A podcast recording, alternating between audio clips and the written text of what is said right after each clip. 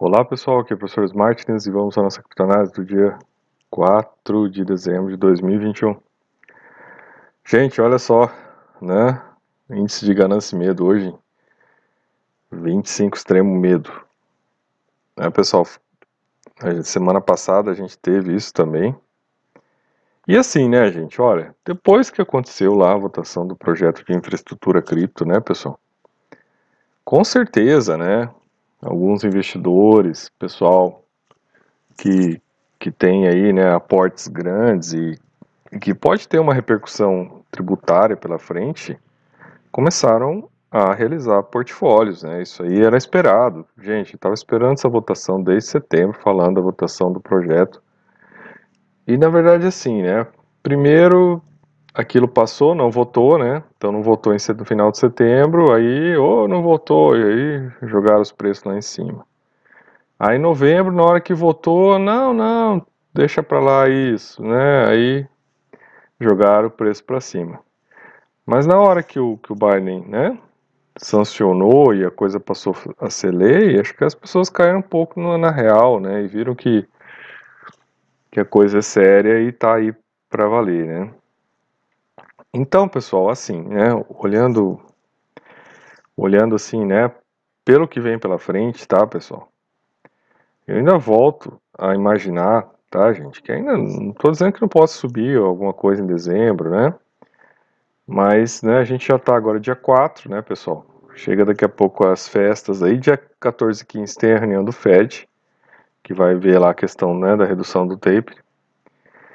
E assim, né, gente, tem alguns analistas apontando que janeiro seria uma boa época ainda de ter alguma alta, né? Hoje eu já vi analistas falando, tá, pessoal? Já comecei a ver, né? Pessoal aí que empurra o mercado para cima já falando, olha, mesmo que se a gente for entrar no bear market, né, ainda vai ter uma alguma rampa de subida aí antes da coisa cair de vez. Assim, né, gente? É, é, é, é muito complicado quando a gente está nessas situações críticas, né, a gente sugerir ou falar alguma coisa ou, ou avaliar. A minha sugestão, né, um pensamento mais bear aqui, pessoal, é de que assim, você só deve pôr seu dinheiro quando o mercado está na baixa. O mercado está na baixa hoje? Não está, né? Na baixa, pessoal, eu acho que baixa, a gente está falando com preços, né, assim, abaixo de 30 mil dólares, no caso do Bitcoin, né? Que aconteceu algumas vezes esse ano, depois de maio, junho, ali aconteceu algumas oportunidades dessa. Acima de 30 mil dólares, gente, eu já acho que é caro, tá, pessoal? Só se você for fazer um trade, né? Você já entra, você pega uma oportunidade aí de queda, você entra para vender mais para cima. Mas mesmo assim tem algum risco, né, gente? Tem algum risco de você perder no stop aí, né? Por exemplo, alguém que poderia estar tá aí já no 54 aí, né, fazendo trade, caiu para 51, hoje perdeu, né? Ontem perdeu. Pegou no stop. Então assim, gente, não está o momento de entrar, tá, pessoal? Tem que pensar e olhar esse mercado numa perspectiva mais ampla de longo prazo. Pelo menos, né, pessoal, acho que olhar assim daqui até 2025, quando teoricamente seria, né, o próximo halving do, Bitcoin e o próximo mercado de alta. Então eu acho que assim, fazendo uma perspectiva dessa dimensão, você consegue olhar mais ou menos quando você tem que pensar em entrar. Esse pensar em entrar, então, seria depois que os preços caírem, né? E não agora, né? Se você já não entrou lá em maio, junho, julho, quando estava mais barato, vai entrar agora, agora eu acho que o risco é muito grande para entrar. Não entraria, não recomendo entrar, tá, pessoal? Mas é aquilo, né? Não quer dizer que você não possa ainda ganhar dinheiro, mas eu acho que o risco né, de você não ganhar e você perder, ele está ampliado. É isso que você tem que levar em consideração, né? Então, nesse momento, né, talvez aí, né, se você quer ter alguma coisa, fazer um, né, um aporte em stablecoin, né, que você possa colocar lá no, no stake lá de 5, né, por cento, sei lá, alguma coisa que você já vai ter em dólar, né? ou esperar por um tesouro direto e esperar uma melhor oportunidade para entrar. Aí, né, pessoal, quando a gente olha aqui o mercado hoje, né, pessoal, a gente vê que hoje entrou mais Bitcoin do que saiu. E uma galera continua tirando dinheiro, né? Então a galera que está vendendo está caindo fora, né? Isso aí já está né, documentado que tem gente vendendo para cair fora, né? Isso aí é, uma, é o tipo de uma galera que é o investidor de médio e longo prazo que ele trabalha em certas bandas, né? Então ele está caindo fora. A gente vê aqui no RSI, tá, pessoal? Que o preço aí a 52.900 por aí, ele está bem abaixo aqui, né, do plano do, do, mercado, né, no índice de força relativa do mercado. É, você vai falar assim, ah, mas então isso é uma oportunidade de entrar? Depende, né, pessoal? Porque esse índice de força relativa, ele leva numa métrica do que o mercado, do que aconteceu no mercado até agora, né? Isso não quer dizer que coisas novas não possam acontecer, e daí o problema, né? Eu pensaria bem antes de entrar. É, problemas de sempre, né, gente? Aqui, né, questão da poluição, né, do, do Bitcoin, isso aí é, é contado, tá, gente? É um, é um problema ambiental sério, né? É um gasto de energia que poderia ser mais do que um país, né, gente? Então, assim, sinceramente, não vejo lógica, né, em você ter uma cripto que destrói o planeta, mas, né, eu acho que ainda vai levar um tempo para as pessoas se livrarem, né, gente? Ainda vai levar um tempo para que né, essa questão ambiental fique mais clara e que a gente veja que existem outros sistemas já de segurança, né, descentralizado, como o Proof of Stake, né, que permite uma segurança tão boa quanto o Proof of Work e com gasto de energia bem, bem, bem reduzido, né, gente? Isso é uma questão de, de criação de mentalidades, né? E claro, é, isso implica, né, de tirar, né, a boquinha dos metacapitalistas que dominam a mineração de Bitcoin, né? Então você tirar a boquinha desses caras não vai ser fácil, né, gente? Eles têm todo um lobby, né? Tem todo um, uma força aí dentro da própria comunidade, né, dos próprios desenvolvedores. Então, né, vai ser difícil tirar esses caras daí. O que se pode fazer é como está acontecendo em outras criptos, né? Ou já nascem em sistemas melhores, ou fazem uma migração forçada, né? E aí com todos os traumas possíveis, que é o que está acontecendo no Ethereum, e que demanda um tempo para acontecer, né? Para você conseguir realmente sair dali. Hoje, principalmente, né? Eu não vou falar aí de uma, uma revista nos picareta aí de Bitcoin, tá? É, é, a maior revista de picareta de Bitcoin que tem, tá? Estados Unidos. E eles, é, eles ficam criticando o resto ou colocando Bitcoin como se fosse uma coisa assim, tipo o Canaã, assim, né? O paraíso, né? E aí eles estavam criticando, né? A bomba, colocando como se essa a bomba de dificuldade do, do, do Ethereum, né, que vai obrigar os mineradores a né, é, mudarem, irem para o né, pro, pro, pro 2.0, para o Ethereum 2.0, fosse uma coação. Né, olha, é uma coação. Então, é, sabe, galera, é muito complicado se lidar quando esses picaretas têm interesse econômico nisso, sabe? E não pensem que são pessoas que têm ideologia, não, é grana, né? É, eles têm grana, eles querem a grana do negócio. É por isso que eles estão ali. Aí, né, gente, hoje então teve o relatório lá de, de trabalho, né, das condições de trabalho, relatório de emprego dos Estados Unidos. Foi um relatório médio, tá, pessoal? Não foi um relatório vigoroso, assim, né? Mas é um relatório médio que, segundo a leitura, né, pessoal, ela vai estimular, então, que o Banco Central Americano, né, reduza os estímulos, né? vai servir aí. Então, foi entendido como tal, né? E, e, houve uma liquidação de vendas, principalmente na Nasdaq, né? Das, das ações de tecnologia, houve uma liquidação, liquidação de 3%, tá, pessoal? Mas que no conjunto da obra, né, impactou o mercado de alguma maneira. É, aqui a Bloomberg né, coloca algumas coisas bem interessantes, tá, pessoal? A correlação né, do Bitcoin com os estoques, com as ações, na verdade. A tradução aqui é horrível, né? Cresce à medida que diminui o apetite pelo risco. Então isso aqui já era esperado, tá, pessoal? É, esses, esses picaretas aí, Bitcoiner Max, eles tentam toda hora falar que, né, olha, o Bitcoin é isento, ele está livre, não tem correlação com nada, né? Estamos vendo a correlação, correlação com nada que ele tem aqui, né? Caiu 3% a Nasdaq já já afetou o preço do Bitcoin. É, em 8 e 10, quase 10%. Uh, e aí, gente, né? Aqui, né? É interessante, ó. Dois anos de arrogância no mercado desaparecem na semana de reviravolta, né? Das ações. Então é isso, né, pessoal? Na verdade, esse mercado ele foi inchado, tá, pessoal? Foi inchado com o dinheiro do Fed americano, tá? O Fed americano nesses últimos dois anos colocou mais dinheiro no mercado que nos últimos 100 anos antes. Então, assim, esse dinheiro vai para os bancos, dos bancos ele vai para quem tem, né? Quem tem riqueza, quem pode pegar esse empréstimo barato lá, né? Então, você vai chegar lá e falar no banco, eu quero um bilhão emprestado. Você tem o quê? Né? Tem uma casa no Minha Casa Minha Vida. Então, vai embora, você não tem direito a pegar um bilhão. Agora, já aparece lá, o Baleia Sailor lá, né? E dá a empresa dele garantia, ele pega lá um bilhão e vai lá e compra bitcoins, né? Aí ele bota tudo no Bitcoin e é assim que vai a roda da fortuna.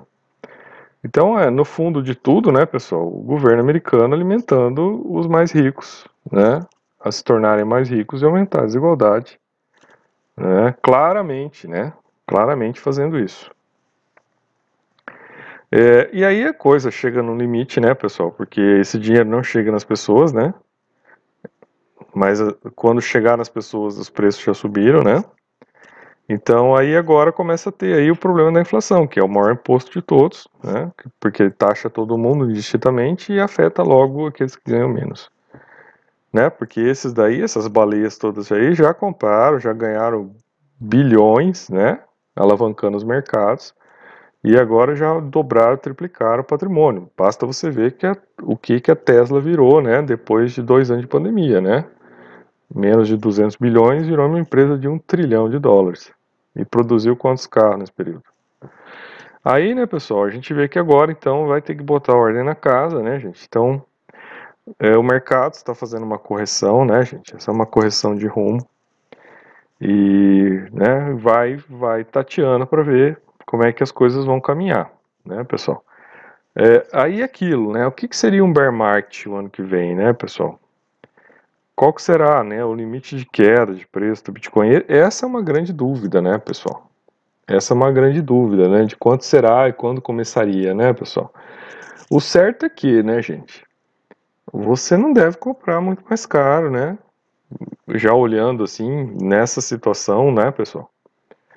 Eu acho que o corte né, é aquilo que a gente estava falando aqui hoje, né? O mercado em maio caiu até uns pouco menos de 30 mil dólares o Bitcoin, né?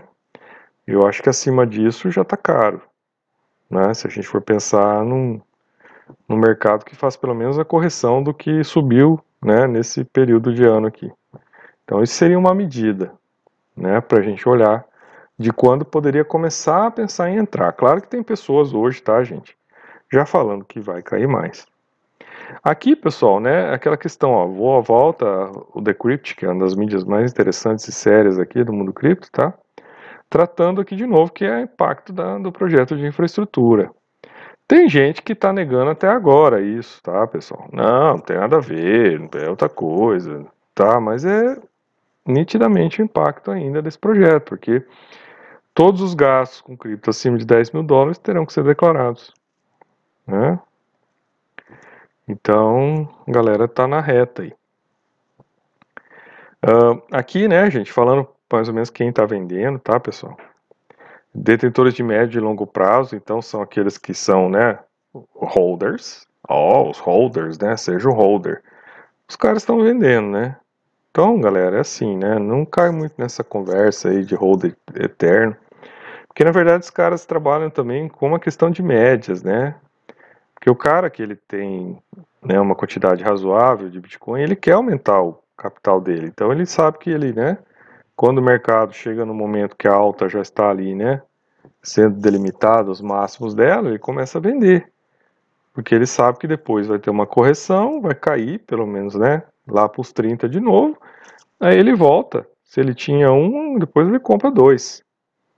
Então ele já dobrou a quantidade de Bitcoin que ele tinha. Então é uma, uma estratégia muito mais inteligente do que você comprar agora na alta, né? E quando cair você tinha você compra um agora, você cai, você tem meio.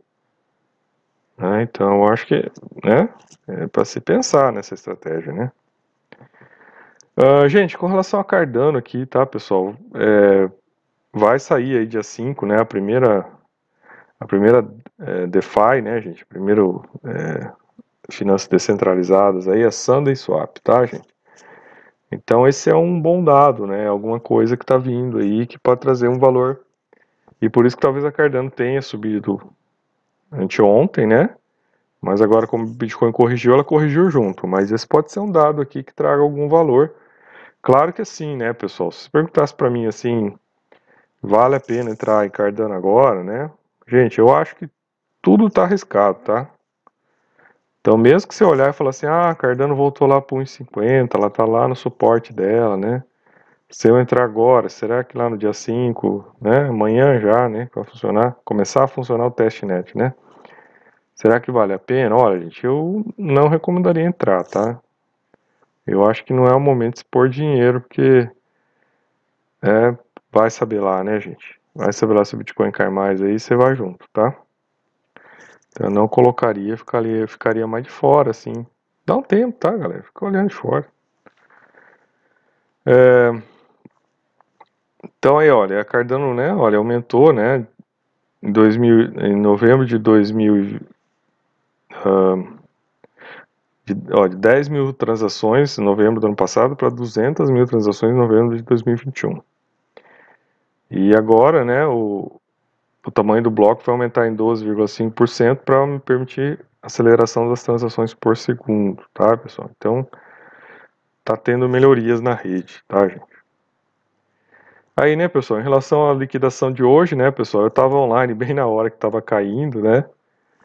E aí eu estava vendo, nossa, né, olha, 52, nossa, olha, 51, né? Então, é legal quando você está online assim vendo, né? Claro que aí você tem que avaliar bem se você vai entrar nessa hora, né? Você sabe que tem um Fibonacci ali, uma resistência ali no 51 e pouco, mas, é, gente, é um risco que não vale a pena correr nesse momento, tá? Então, eu prefiro ficar olhando de fora. Uh, Ethereum, né? Esse foi a capa do vídeo de ontem, né? Ethereum poderia ser melhor reserva do, do que o Bitcoin, né? E aqui falando, né, pessoal, que em relação à queda, tá, pessoal, dos preços aí, né? Mais um artigo aqui falando e correlacionando a questão do Fed mesmo, essa, essa queda. E claro, aqui que está aquela, aquela possibilidade, né, do, do pessoal que, né, também exagera um pouco, de achar que pode chegar a 10 mil Bitcoin. Olha, pessoal, é, não sei se agora aconteceria uma coisa tão abrupta assim, tá? Tem muito institucional entrando, né, pessoal? Mas tem que ver o quadro que vai estar tá acontecendo de abril em diante, tá? Eu acho que as sinalizações de mercado, como é que vai estar, né, a economia americana, a questão da inflação, né? Eu acho que de abril em diante dá para se ter uma noção mais se pode chegar a esse valor aí de 10 mil Bitcoin. Claro, né, gente, que se chegar a esse valor de 10 mil, meu Deus, né, é uma oportunidade única de comprar, né, gente, que né, apesar de ter esses problemas ambientais todos, eu acho que, né, você tem que aproveitar a oportunidade, né, aí tem que pensar um pouco nesse momento em você, mas é aquilo, você compra para aproveitar a oportunidade, quando subir você vende e troca por uma cripto mais ecológica, né. Por outro lado, gente, como eu já tenho falado nos vídeos, se o Bitcoin chega a 10 mil, gente, você vai ter a oportunidade de comprar criptos muito melhores por preços de banana, né, então, por exemplo, aqui, ó, Ethereum, com, Ethereum, com Bitcoin a 10 mil, você vai achar um Ethereum a 100 dólares. Né? Uma BNB, imagina, gente, também vai cair para quanto? Solana, gente, imagina, Cardano. Então, assim, né, dá uma, dá uma oportunidade de entrada para quem está olhando, começou agora, né, está começando a chegar nesse mercado e sabe que isso aqui agora para frente é o que tem né, que a gente por aqui consegue se defender mais. Então dá para pensar aí, né, que no médio e no longo prazo, você canalizando seus recursos aqui pode dar muito bom, né, pessoal? Mas é aquilo, tem que esperar o bear market, né, pessoal? Comprar agora vai dar ruim, hein? Beleza, gente? Então por hoje é isso. Sou o professor Smarts e até nosso próximo vídeo.